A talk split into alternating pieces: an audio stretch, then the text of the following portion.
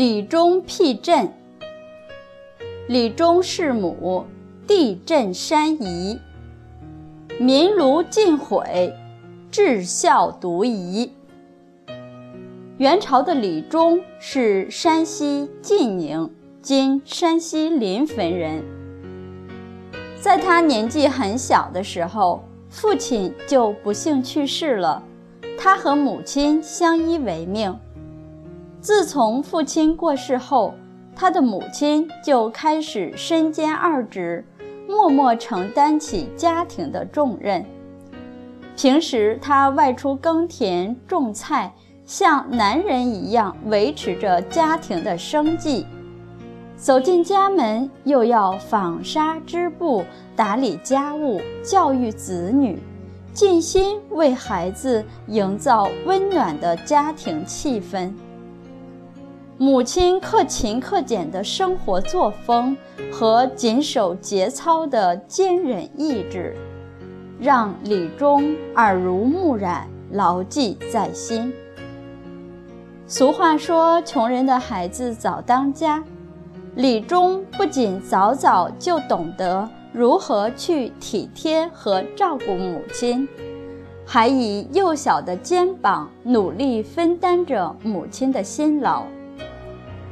察觉母亲口渴了，他就为母亲端茶倒水；母亲外出劳作回来，他就帮母亲按肩捶背。一个人在家的时候，他就学着母亲的样子扫地做饭；夜幕降临，夜幕降临的时候，他就准备好洗脚水和被褥。不知不觉中，他学会了劈柴、挑水。农忙季节，他小小的身影已经陪同母亲一起忙碌在田间地头。李忠时时处处都念着母亲的辛劳和需要，把家中最好的一切都奉献给母亲，还想尽办法替母亲分忧解愁。孩子的孝顺成为了母亲强而有力的精神支柱，就算自己再苦再累，也觉得非常值得。丧失亲人的精神伤痛，就在母子之间相互的爱与关怀中被抚平。庸孙不济的日子过得也并不觉得艰难。乡亲们看到小小年纪的李忠对母亲如此孝敬，做事勤奋努力，都深受感动。他们不但常常伸出援助的双手，还纷纷以李忠为榜样来教育自己的子女。村里出了这样至孝的孩子，是全村人的荣耀。大德七年。也就是公元一三零三年八月的一天，李忠家所处的寻宝山这一带，突然发生了猛烈的大地震。剧烈的震波突如其来，使整座山都在颤动。震波所及之处，房屋顷刻之间轰然倒塌，成片成片的被夷为平地。被压死的村民惨不忍睹。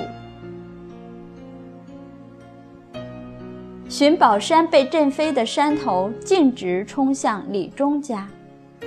在这千钧一发之际，奇迹发生了：飞散的山头突然分作两支，呈 V 字形，从两侧绕过李忠家的房屋。一直到五十多步以外的地方，才又合拢在一起。李忠的家就这样在强震的灾难之中得以幸免。被震灾毁坏的一万零八百个区域一片狼藉，人员死伤不计其数。然而，无情的地震似乎也懂得敬畏孝子。在快到李忠家的时候，能绕道而过。使得至孝者李忠家能得以保全。翻看翻开人类历史，天灾几乎从未间断过，而确凿的史料同时也记载了许多至孝者身上发生的瘟疫不侵、水火风雷不殃、孝感天地的故事。这种真实的事迹，充分证实了行孝行善的人。是最能够得到上苍的眷顾与保护的，纵使是在危难关头，他们也能趋吉避凶，化险为夷。天道无亲，常与善人，而百善之首以孝为先。孝子之成的孝心、孝行是人的天性，本与天地大道相应，人人可行，人人必行。我们何乐而不为呢？孟子曰：“亲亲而人民，人民而爱物。孝爱是天地生灵万物和谐的根本。”